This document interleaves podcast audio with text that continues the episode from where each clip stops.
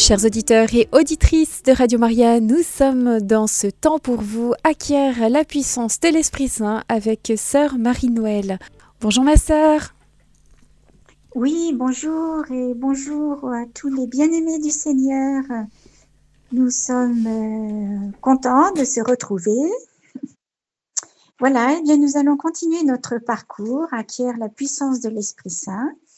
Donc, nous continuons les bonnes habitudes. Nous allons commencer à appeler l'Esprit Saint. Viens, Esprit de sainteté, viens, Esprit de lumière, viens, Esprit de feu, viens nous embraser ensemble. Viens, Esprit de sainteté, Viens, esprit de lumière, viens, esprit de feu, viens nous embraser. Vous rappelez, quand on appelle l'Esprit Saint, il vient toujours, il ne fait jamais la sourde oreille. Donc j'espère que vous avez pu découvrir et prier le chapelet du Saint-Esprit en entier. Nous, nous n'avons pas le temps, nous prenons simplement une septaine. Donc aujourd'hui, on est au quatrième mystère. Envoie ton esprit, Seigneur, et tout sera créé, et tu renouvelleras la face de la terre. Quatrième mystère, Jésus donne le Saint-Esprit aux apôtres pour la rémission des péchés. Demandons le don de force. Viens, Esprit Saint, remplis le cœur de tes fidèles, et vous répondez, embrase-les du feu de ton amour. Viens, Saint-Esprit, remplis le cœur de tes fidèles et embrase-les du feu de ton amour. Viens, Saint-Esprit, remplis le cœur de tes fidèles et embrase-les du feu de ton amour. Viens, Saint-Esprit, remplis le cœur de tes fidèles et embrase-les du feu de ton amour. Viens, Saint-Esprit, remplis le cœur de tes fidèles et embrase-les du feu de ton amour. Viens, Saint-Esprit, remplis le cœur de tes fidèles et embrase-les du feu de ton amour. Viens, Saint-Esprit, remplis le cœur de tes fidèles et embrase-les du feu de ton amour. Envoie ton esprit, Seigneur, et tout sera créé, et tu renouvelleras la face de la terre. Père éternel, toi qui instruis les cœurs de tes fidèles par la lumière du Saint-Esprit, donne-nous par ce même esprit de goûter ce qui est bien et de jouir sans cesse de ces divines consolations. Par Jésus-Christ, notre Seigneur. Amen. Eh bien, le Seigneur fait bien les choses parce qu'aujourd'hui, nous demandons particulièrement le don de force en ce mercredi décembre pour que ce don de force nous accompagne et grandisse tout au long de notre carême. La force est un don qui nous inspire de l'énergie et du courage pour observer fidèlement la sainte loi de Dieu et de l'Église en surmontant tous les obstacles et toutes les attaques de nos ennemis. Alors merci Esprit Saint pour ce don de force que tu répands sur nous aujourd'hui d'une manière plus grande.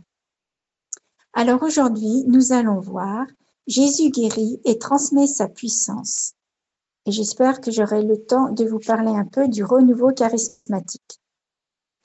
Est-ce que vous pensez que Jésus guérit toujours? Eh bien oui, chers frères et sœurs. Déjà, Isaïe, dans l'Ancien Testament, le prophète Isaïe au chapitre 33, verset 24, annonce que Dieu amènera un temps pour Sion où il pardonnera toute faute et guérira toute maladie. La venue de Jésus sur cette terre change la vie de l'homme et on peut dire même son histoire parce que à tel point que l'an zéro de notre ère correspond à la naissance de Jésus.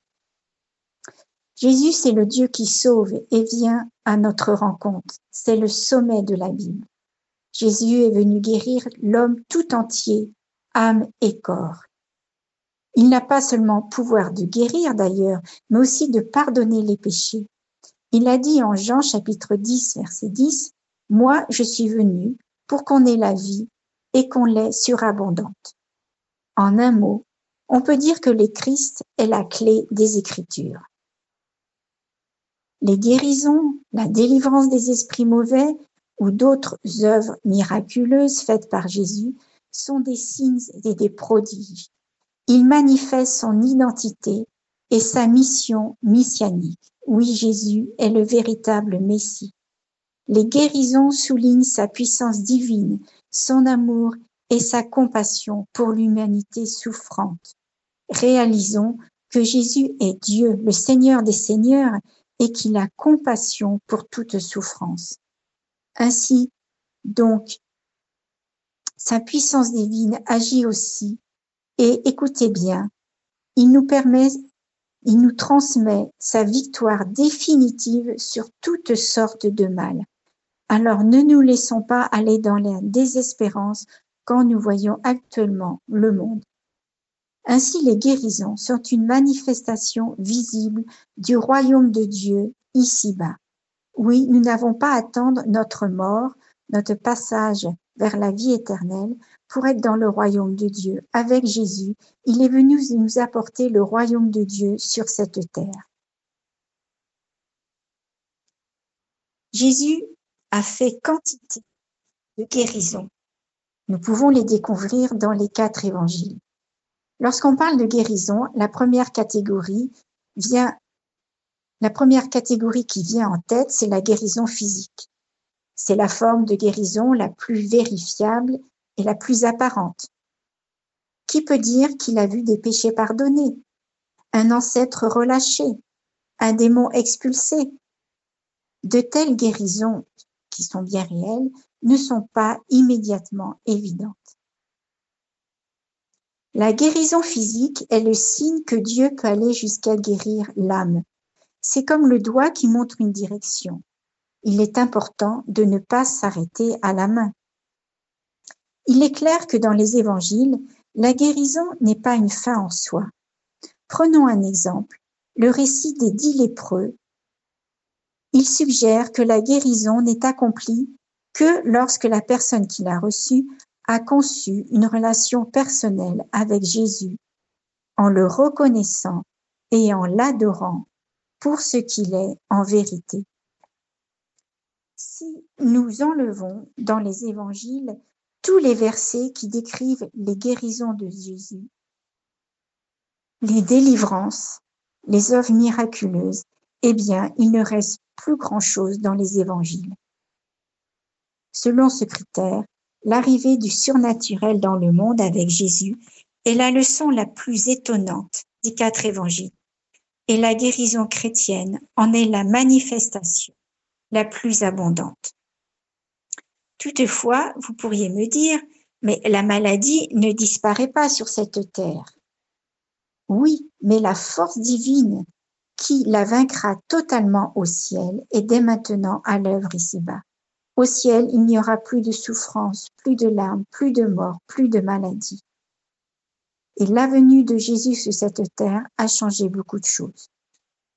Il est important de savoir, si Dieu ne nous guérit pas tout de suite et dès ici-bas, si nous nous tournons vers lui, il donne les grâces nécessaires pour vivre cette épreuve et en être vainqueur. Et en plus, il nous console. Nous avons eu un témoignage à la fin d'une des prières des malades organisées par la communauté. Cette femme disait, Cela fait cinq ans que je suis dans un fauteuil. Cela fait cinq ans que c'est le ciel pour moi. Nous pouvons dire que cette personne a trouvé la perle précieuse dont l'Évangile nous parle. Mère Teresa a dit Jésus n'est pas venu ôter la souffrance sur cette terre, mais la porter avec nous. Nous ne sommes jamais seuls. Jésus est là et il vit tout ce que nous vivons. Isaïe au chapitre 53, verset 4-6 nous dit, Il a pris sur lui tout le poids du mal. Vous vous rendez compte? Toutes les souffrances, tout le poids du mal de chaque homme, quelle que soit la période où il vit. Et Jean chapitre 1 verset 29 nous dit et a enlevé les péchés du monde, dont la maladie n'est qu'une conséquence. Alors attention, ne me faites pas dire ce que je n'ai pas dit. Ce n'est pas parce que l'on est malade qu'on a péché. Non, ce serait pas le Dieu d'amour qu'est Jésus, qu'est la Trinité. Mais cette force divine ici-bas a parfois, guérison physique, des guérisons spirituelles, différentes guérisons. Mais ce qui est important, cette force divine annonce une guérison plus radicale, la victoire sur les péchés et la mort par la passion et la Pâque de Jésus. On peut dire qu'en définitive, Jésus est venu guérir l'humanité de sa plus profonde blessure, celle de ses péchés et de sa séparation avec Dieu, avec tout ce que cela implique de fractures spirituelles et physiques. Et Jésus a placé la guérison au cœur de sa mission messianique.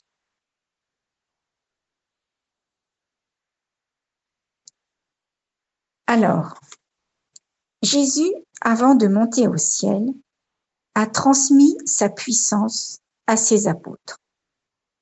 Ce qui veut dire que quand Jésus remonte au ciel, les guérisons ne, ne vont pas s'arrêter.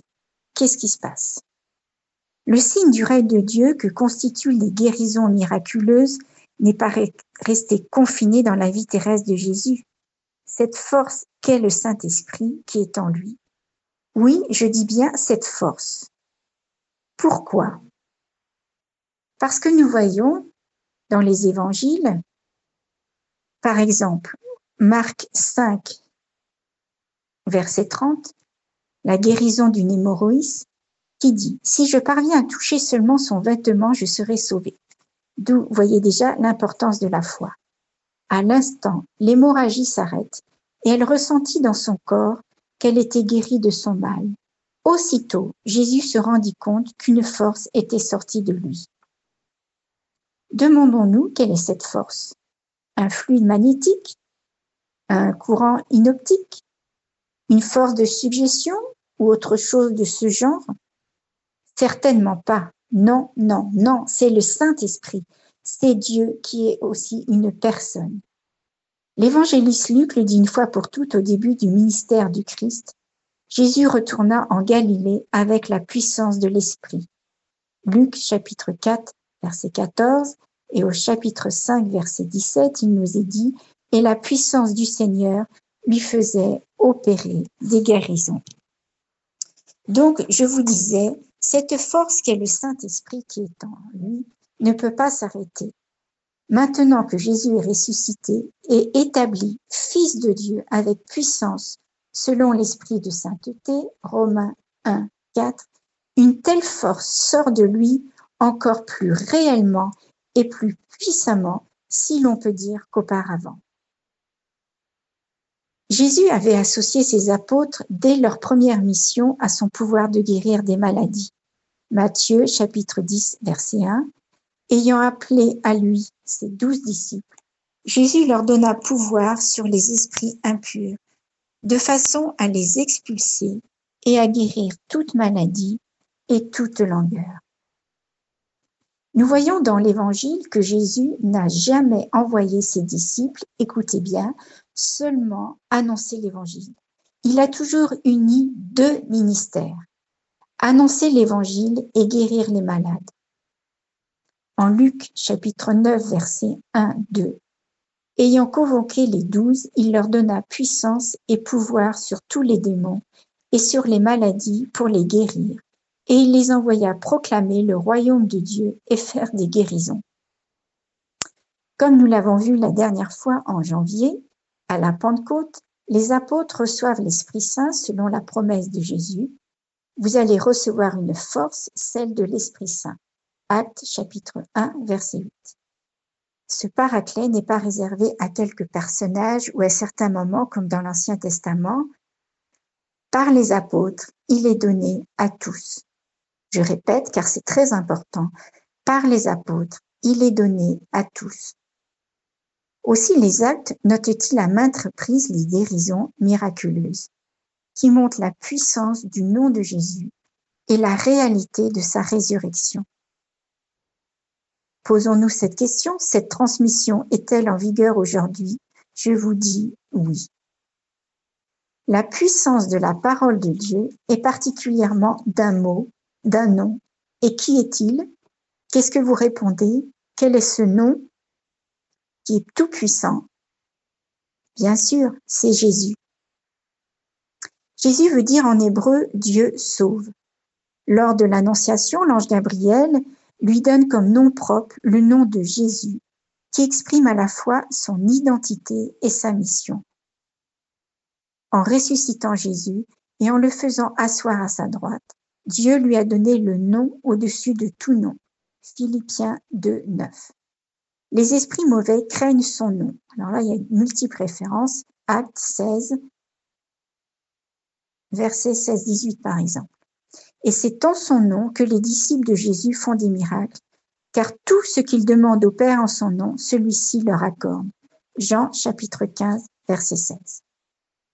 Alors quel est l'héritage des chrétiens? L'héritage de chacun, de vous qui m'écoutez. Mon héritage, quel est-il?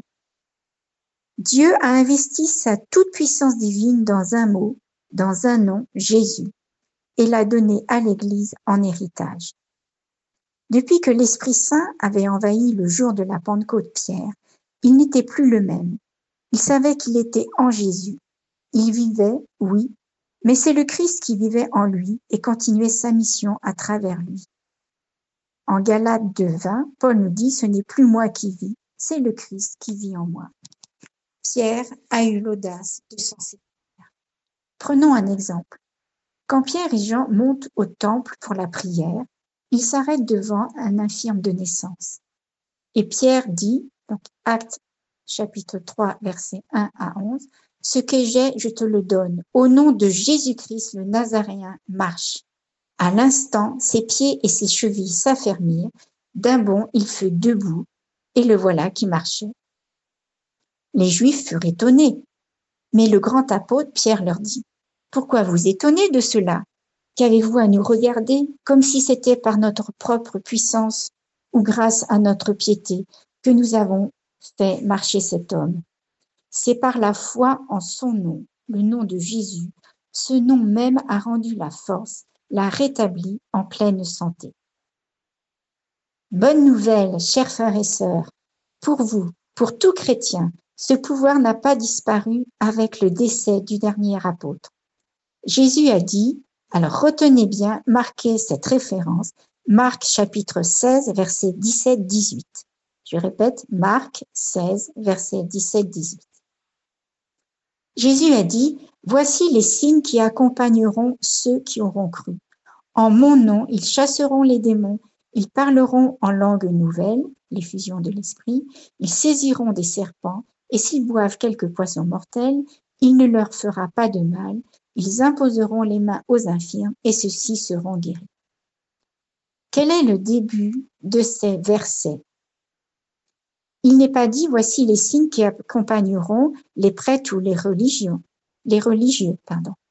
Il est dit voici les signes qui accompagneront ceux qui auront cru. Donc, tout baptisé, il est important que vous utilisiez cette autorité. Est-ce que vous croyez aux paroles de Dieu? Qu'elles sont efficaces et elles disent toujours ce qu'elles font? Oui, je l'espère. En tout cas, moi, je le crois et j'en fais l'expérience. Donc, chaque chrétien a reçu à son baptême une autorité.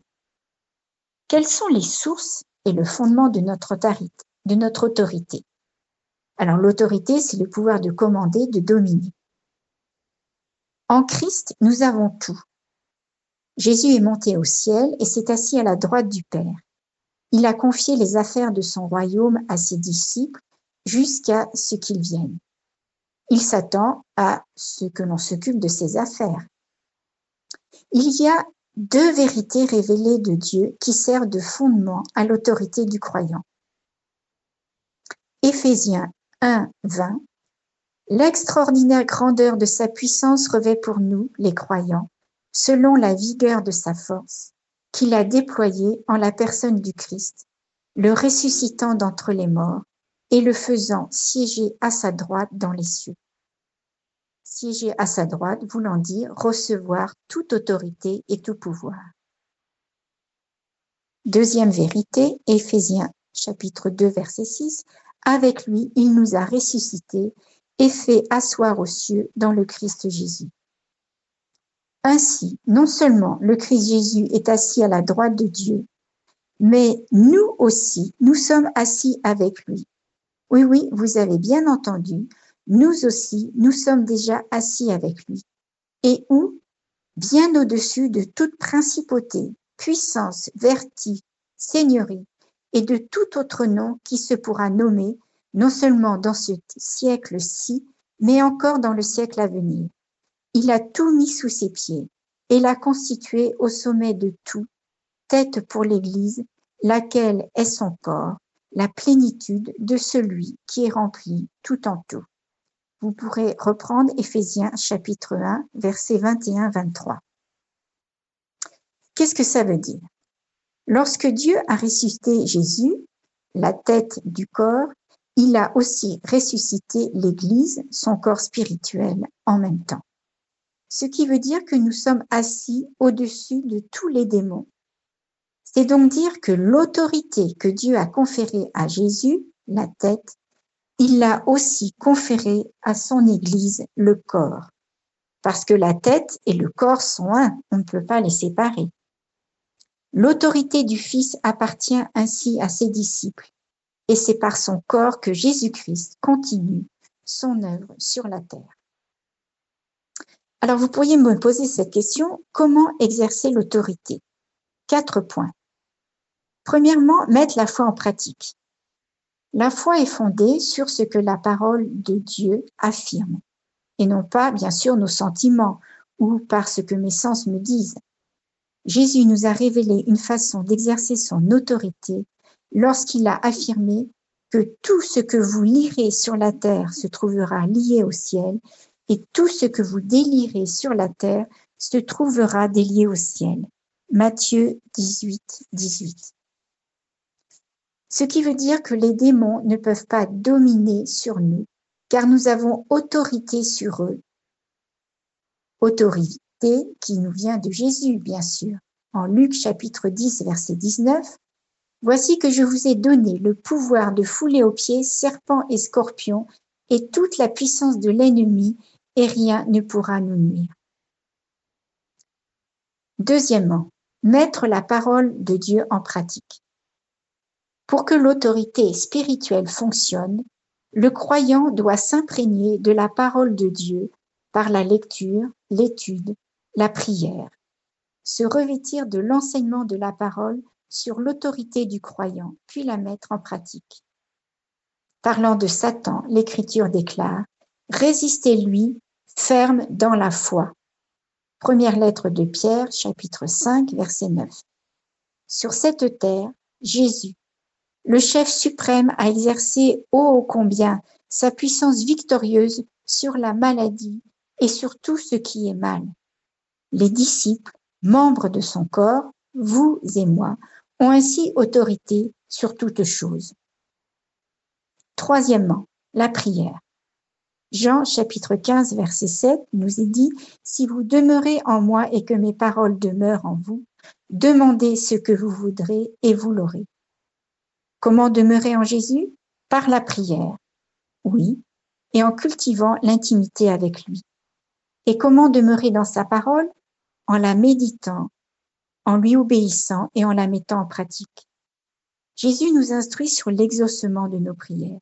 Si nous voulons des réponses à nos prières, obéissons aux instructions données par Jésus, demeurez en lui et que ses paroles demeurent en nous. Puis demandons ce que nous voulons et nous l'aurons. Quatrièmement, écoutez bien, parce que dans tout cela, dans ces trois points précédents, il est important d'appeler l'Esprit Saint, d'être à son écoute et se laisser guider par lui. Quand Pierre et Jean sont montés au temple pour prier, ils se sont pas dit on va guérir un impotent. Non, ils ont reçu cette inspiration et ils ont, au nom de leur foi, ils ont proclamé la guérison au nom de Jésus. Alors, où exercer l'autorité? Dans, nombreux domaines, sur la nature, tel Jésus sur le vent et la mer, en Marc 4, 39. En moi ou dans les autres, tant qu'ils sont en ma présence et coopérants, et si nous avons reçu ce charisme. Mais pour nous, nous pouvons expulser et lier les esprits mauvais parce que nous avons autorité sur notre vie, tel par exemple l'esprit de peur. Si un esprit de peur m'habite, il faut prendre cette prière d'autorité. Au nom de Jésus, esprit de peur, je t'expulse et je t'enchaîne au pied de la croix. Et ne surtout pas oublier la deuxième partie de la prière. Viens, Esprit Saint, prendre toute la place en moi. Et l'esprit de peur est chassé. Alors, autre domaine sur la maladie, quelle qu'elle soit. Nous avons vu le pouvoir que Jésus a donné sur la maladie en soi et dans les autres. Mais comme je vous ai dit, ce n'est pas automatique sur cette terre selon notre propre volonté. Richard Borgman disait quand je suis malade, je prie trois fois. Premièrement, je témoigne de la victoire de Jésus sur le malin, je réclame la victoire par le sang de Jésus, et petitesse est obligé de partir. Apocalypse 12, 11, Pierre revenant à lui dit Maintenant, je sais réellement que le Seigneur a envoyé son ange et m'a arraché aux mains d'Hérode et à tout ce qu'attendait le peuple des Juifs. En Jacques, lettre de Jacques, chapitre 4, verset 7, Soumettez-vous donc à Dieu, résistez au diable, et il fuira loin de vous. Approchez-vous de Dieu, et il s'approchera de vous. Deuxièmement, est-ce qu'il y a quelque chose dans ma vie qui amène cette maladie? Est-ce qu'il y a un péché, une impureté, une emprise de, de mon intellect? Troisièmement, je cherche à voir si j'abuse mon corps, si je mange quelque chose qui ne convient pas ou si je l'utilise mal. Donc quatrièmement, si je ne trouve pas le salut dans ces trois possibilités, je rentre dans le silence, dans mon cœur, à l'écoute. Et enfin, pour garder sa guérison, lorsqu'une personne retourne chez elle après avoir reçu une guérison dans une assemblée de prière, lieu porteur de foi, Écoutez bien, si cette personne n'a pas assez de foi, le démon peut la tenter en lui redonnant les symptômes de sa maladie. Cette personne doit alors affirmer sa guérison. Quand Dieu donne, il ne le reprend jamais et exercer son autorité spirituelle en chassant les symptômes mensongers qui sont réapparus et en continuant à louer le Seigneur. Bien-aimés, je vous rappelle que par notre baptême, nous sommes appelés à devenir un autre Christ. Nous avons ainsi à notre disposition la puissance de Jésus. Puissions-nous en prendre conscience et l'utiliser à la gloire de Dieu. Alors, est-ce que j'ai encore cinq minutes? Oui, oui. D'accord. Alors, je vais vous parler du renouveau charismatique, qui est la continuité par rapport à ce que Jésus est venu, nous a enseigné, nous a donné comme puissance qui a été transmis aux apôtres, à l'Église et à chaque membre de l'Église. Alors, c'est vrai que ça demanderait beaucoup plus de temps, mais voilà déjà. Si toute l'Église est charismatique, il existe cependant un courant spirituel qui a pour particularité de mettre l'Esprit Saint au centre de son action. Il s'agit du renouveau charismatique. Celui-ci appelle à être témoin de la Pentecôte, tel que le décrit le livre des actes des apôtres. Parce que la Pentecôte, ce n'est pas une histoire d'il y a 2000 ans. Nous avons à vivre notre Pentecôte. Et pas simplement, en général, ça tombe au mois de mai ou de juin, mais c'est chaque jour. Il arrive souvent que ce qu'on prend pour une source soit simplement la résurgence d'une eau qui a coulé de façon souterraine et qui naît bien en amont. Ainsi, ce qui jaillit à la lumière est les résultats d'un cheminement invisible, plus ou moins long et tortueux. Cette image peut s'appliquer au surgissement du renouveau charismatique. Et tenter de remonter à sa source permet de voir la grande patience de Dieu, pour qui mille ans sont comme un jour. Car le renouveau charismatique a débuté il y a 2000 ans, pas avec Jésus. Donc là, je ne vais pas vous raconter toute l'histoire de l'Église jusqu'à la Pentecôte, même si cette effusion de l'Esprit sur les disciples au Cénacle offrait une première concrétisation à la prophétie de Jaël au chapitre 3. Je répandrai mon esprit sur toute chair, vos fils et vos filles prophétiseront, vos anciens auront des songes, vos jeunes gens des visions. C'est le point de départ d'une œuvre d'évangélisation qui se perpétue jusqu'à nos jours. Voilà deux, trois exemples des derniers papes qui parlent du renouveau charismatique. Jean-Paul II, par exemple. Je souhaite que la spiritualité de la Pentecôte se diffuse dans l'Église comme un élan renouvelé de prière, de sainteté, de communion et d'annonce. Qu'un grand nombre de personnes redécouvrent les dons de l'Esprit qui se trouvent, qui trouvent leur source vive dans la Pentecôte. Ouvrez-vous avec docilité aux dons de l'Esprit. Accueillez avec reconnaissance et obéissance les charismes que l'Esprit ne cesse d'accorder. N'oubliez pas que tout charisme est donné pour le bien commun, c'est-à-dire pour le bénéfice de toute l'Église. Donc j'ai pris bien sûr maintenant des phrases que le pape François a dit. Il nous confiait avec humour le 1er juin 2014, lors d'une rencontre avec le renouveau charismatique italien au stade olympique de Rome. Les premières années du renouveau charismatique à Buenos Aires, donc en Argentine, je n'aimais pas beaucoup ces charismatiques. Et je disais d'eux, ils ont l'air d'une école de samba. Je ne partageais pas leur façon de prier et les nombreuses nouvelles choses qui se passaient dans l'Église. Après, j'ai commencé à les connaître et en fin de compte, j'ai compris le bien que le renouveau charismatique fait à l'Église. Et cette histoire qui, de l'école de samba, progresse finit d'une manière singulière. Peu de mois avant de participer au conclave, j'ai été nommé assistant du renouveau charismatique en Argentine par la conférence épiscopale. Le renouveau charismatique est une grande force au service de l'annonce de l'Évangile dans la joie de l'Esprit Saint. Il a dit ensuite, écoutez bien, le renouveau est une grâce de Pentecôte pour toute l'Église puisse le renouveau charismatique disparaître comme tel et devenir une grâce pentecostale pour toute l'Église. L'erreur première à éviter est celle d'inclure le renouveau charismatique dans la catégorie de mouvement. Le renouveau n'est ni une institution, ni une organisation, ni un mouvement au sens sociologique commun. Il n'a pas de fondateur, il n'est pas homogène, et il inclut une grande variété de réalités. Écoutez bien, c'est un courant de grâce, une œuvre souveraine de l'Esprit Saint, née œcuménique et ouverte à l'avenir. C'est pour tous les membres de l'Église, laïcs, religieux, prêtres et évêques. Voilà, donc comprenons bien que quand on parle du renouveau charismatique, ce n'est pas un, un mouvement, c'est un courant de grâce, ce qui veut dire que tous les membres de l'Église ont à vivre de cette grâce de Pentecôte. Et on a vu le mois dernier combien les apôtres ont été complètement changés avant et après la Pentecôte. Et ainsi pour nous, c'est pareil. Et pour cela, j'aurai l'occasion de vous en reparler nous avons à vivre une effusion de l'Esprit, c'est-à-dire libérer l'Esprit Saint que l'on a reçu au baptême. Parce qu'au baptême, nous avons reçu toute la puissance, tous les, 100, les 100% de l'Esprit Saint.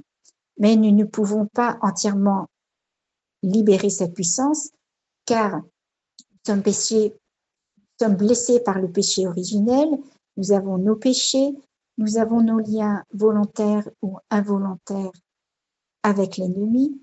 Nous avons nos propres blessures. Mais ne vous inquiétez pas, nous avons largement de quoi faire. Et tout euh, au long de notre vie, ce que je vous souhaite et ce que je prie, c'est que vous, euh, vous fassiez grandir de plus en plus l'Esprit Saint en vous et que de plus en plus vous collaboriez avec lui pour la plus grande gloire de Dieu et votre bien, et c'est beaucoup de joie. Amen. Sœur euh, Marie-Noël, nous avons une auditrice, Monique, qui souhaiterait intervenir. Bonjour Monique. bonjour Sandrine. Bonjour Monique.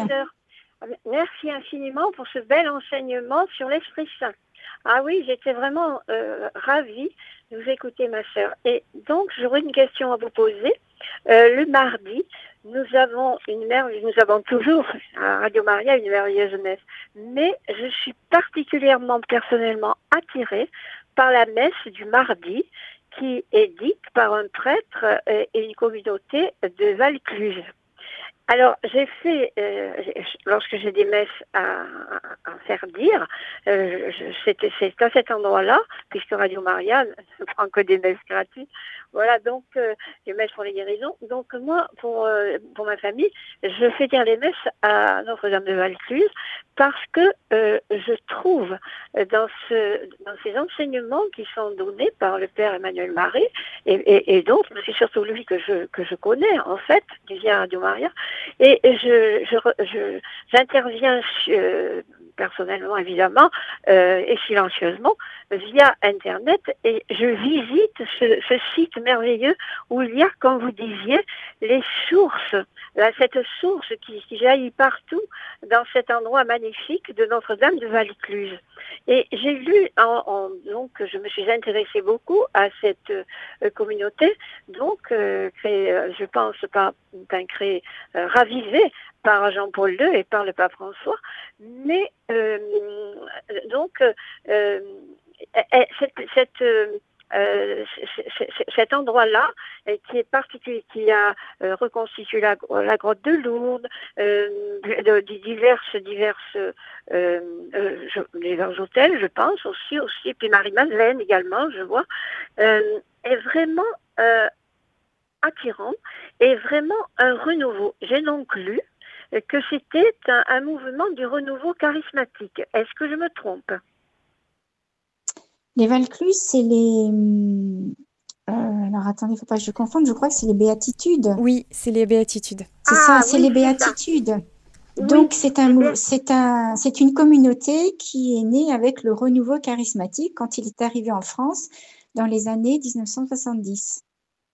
Voilà, donc, donc ce sont les béatitudes, mais l'origine, c'est le renouveau charismatique ou c'est l'inverse? Oui, c'est ça. Non, euh, c'est le renouveau charismatique qui est à l'origine. Mais euh, ce qu'il y a, c'est que quand euh, une messe, si vous voulez, c'est Jésus qui s'offre à Dieu son Père pour l'humanité ou pour telle ou telle intention. Donc, toutes les messes, quel que soit, quel que soit le prêtre, ont autant de valeur. Ensuite, c'est sûr que à l'homélie, vous pouvez être plus sensible vous pouvez plus recevoir euh, euh, des, comment dire, des, des, paroles de foi par rapport à tel ou tel prêtre. Enfin, pas ah parole de foi, mais vous pouvez être plus attentive à, à tel ou tel prêtre.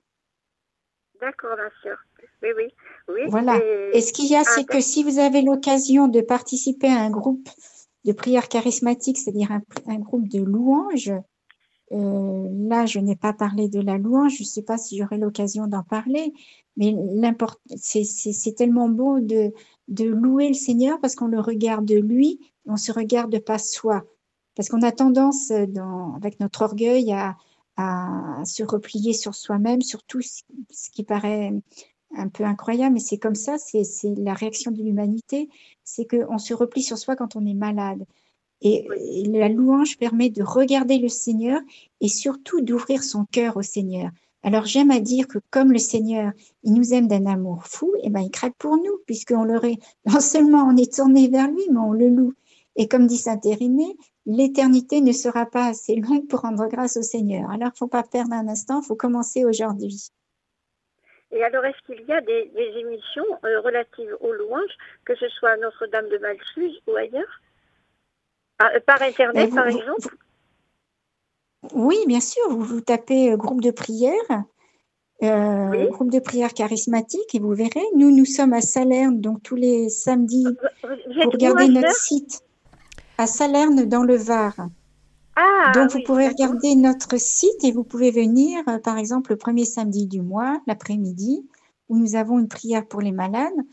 Et quand on dit ça, comme je vous ai dit, ce n'est pas on, pense tout de suite à la guérison physique, mais nous avons tous un cœur et une âme malade. Et on peut venir aussi prier pour d'autres malades. Tout à fait. Alors donc, le site, vous pouvez me le rappeler s'il vous plaît, ma sœur? Dominicaine, ah Dominicaine oui. Notre-Dame de Clarté. Notre-Dame de la Clarté. Notre-Dame de Clarté. Ah, de Clarté, oui. Et, c'est à Salerne? Voilà. À Salerne, dans le Var. À Salerne, dans le Var, d'accord. Et, donc, euh, sur YouTube, c'est cela, il faut, il faut cliquer. Dans, dans Google, c'est ce que nous demandons. Vous tapez dans Google et vous aurez notre site. Et après, vous aurez accès euh, à différents. Voilà, vous connaîtrez un peu plus notre communauté. Vous verrez combien il y a de témoignages. Vous pouvez vous abonner à notre chaîne aussi. Vous aurez d'autres renseignements sur l'Esprit Saint que je, que je fais une fois par mois à des laïcs en présentiel, mais qui est en live. Parce que c'est tellement euh, important. On ne peut pas avancer dans notre vie spirituelle si on ne collabore pas avec l'Esprit Saint. Ça, ah il y a, plus, euh, plus on, on voit euh, c'est lui qui nous donne, euh, on, va voir les fruits en Galates 5.22 ou 5.22, eh bien on a déjà tout avec les fruits de l'Esprit Saint. Il nous ah donne des dons qui sont pour notre vie spirituelle, des charismes qui sont au service des autres. Donc c'est que du bonheur. Ah oui, ce n'est que du bonheur. écoutez, ma soeur, je vous remercie infiniment et, je vous souhaite, c'est un petit peu la fin, mais euh, c'est la fin, c'est le début du carême, donc un bon carême. Voilà, à tous, ainsi qu'à Radio Marie. Merci. Monique. Merci, au revoir, ma chère, au revoir, Sandrine. Au revoir, au revoir Monique, en union de prière. Alors, je crois que nous arrivons au terme de l'émission. Alors, ok. Voilà, merci beaucoup en tout cas pour cette très belle émission. Pour nous eh bien, je remercie le Seigneur puisque c'est lui qui m'inspire et on reste en union de prière. Et n'oubliez pas, chers auditeurs, que nous avons demandé une grâce de force, le, pardon, le don de la force qui vient de l'Esprit Saint. Donc, nous en avons besoin pour traverser ce, le carême, pour arriver à la résurrection qui est euh, déjà comment dire, la vie de dans la vie de l'esprit, qui est merveilleuse, à la suite de Jésus.